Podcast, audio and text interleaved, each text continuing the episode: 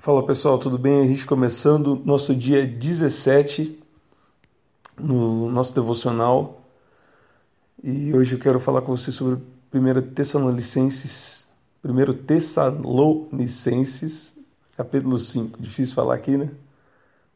Na verdade, eu queria até que esse áudio fosse mais curto, que é algo que Deus tem falado comigo, principalmente nesses dois, dois últimos dias, é sobre a importância da oração porque muitas vezes a gente ora para alcançar algo de Deus e quando a gente alcança, a gente começa a estar tão envolvido com a bênção que a gente não dá mais tanto valor na presença de Deus como era antes. Sabe? E mais importante do que a bênção é a presença de Deus nas nossas vidas. E eu tenho recebido algumas respostas de oração e Deus começou a falar e chamar atenção para que isso não viesse a acontecer na minha vida e é algo que eu quero compartilhar com vocês. 1 Tessalonicenses 5, versículo 15. Vede que ninguém dê ao, ao trem mal por mal, mas segui sempre o bem, tanto uns para com os outros como para com todos. Então você faz o, o sempre o bem para todos. Regozijai-vos sempre, quer dizer, alegre-se sempre.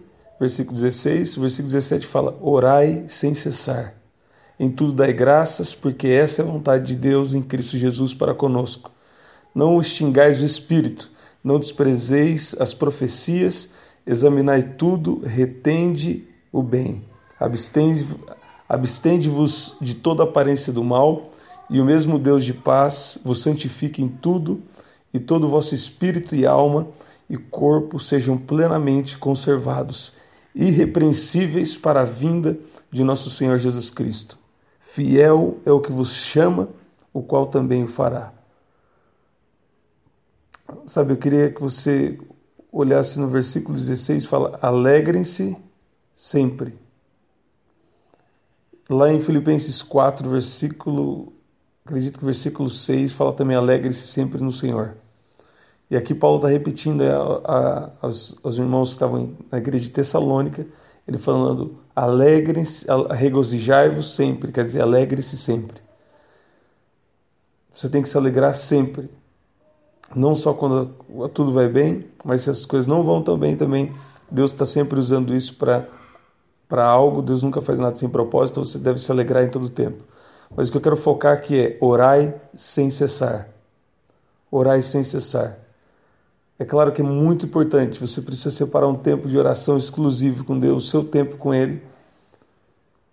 Você tem que separar um tempo exclusivo só para falar com o teu pai no secreto, que no público ele vai te honrar. Tudo isso é verdade.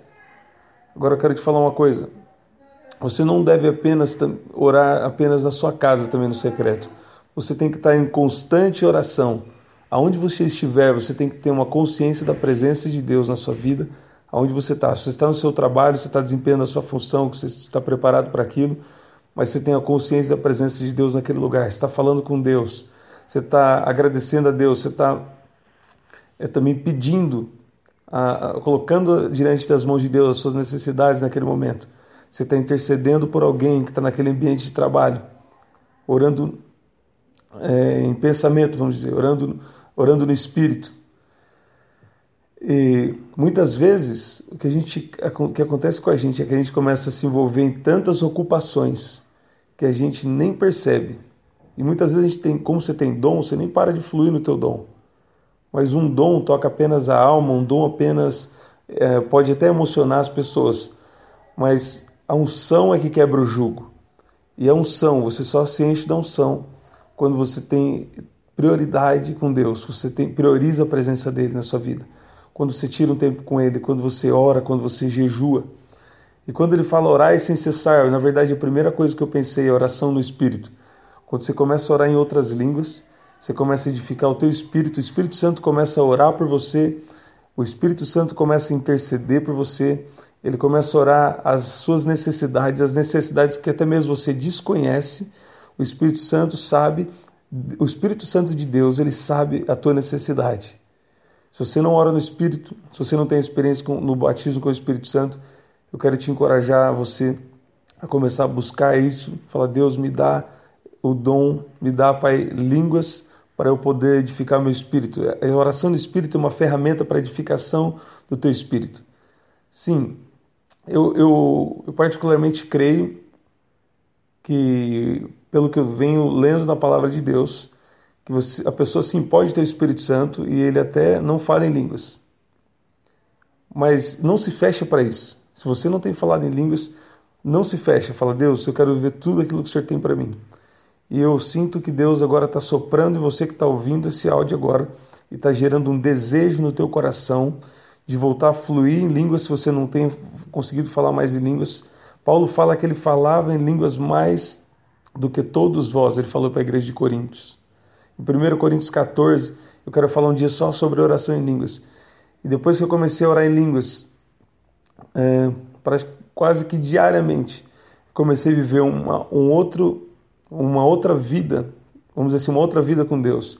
E quando você vive uma outra vida com Deus, Deus também começa a trazer a, a tua realidade transformada.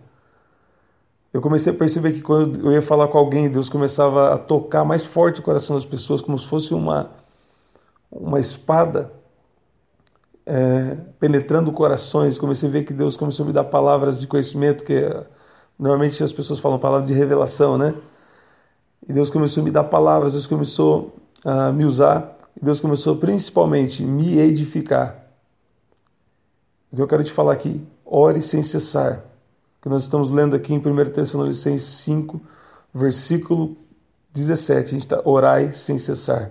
Ore no Espírito, ore com entendimento e sempre com um coração agradecido. Em tudo dai graças, porque essa é a vontade de Deus em Cristo Jesus para conosco. Não extingais o Espírito. Uma outra versão é: não apagueis, não exclua o Espírito, não desprezeis as profecias, examinai tudo, retende o que é bom. O que eu comecei a pensar aqui é que o Espírito Santo começou a falar comigo.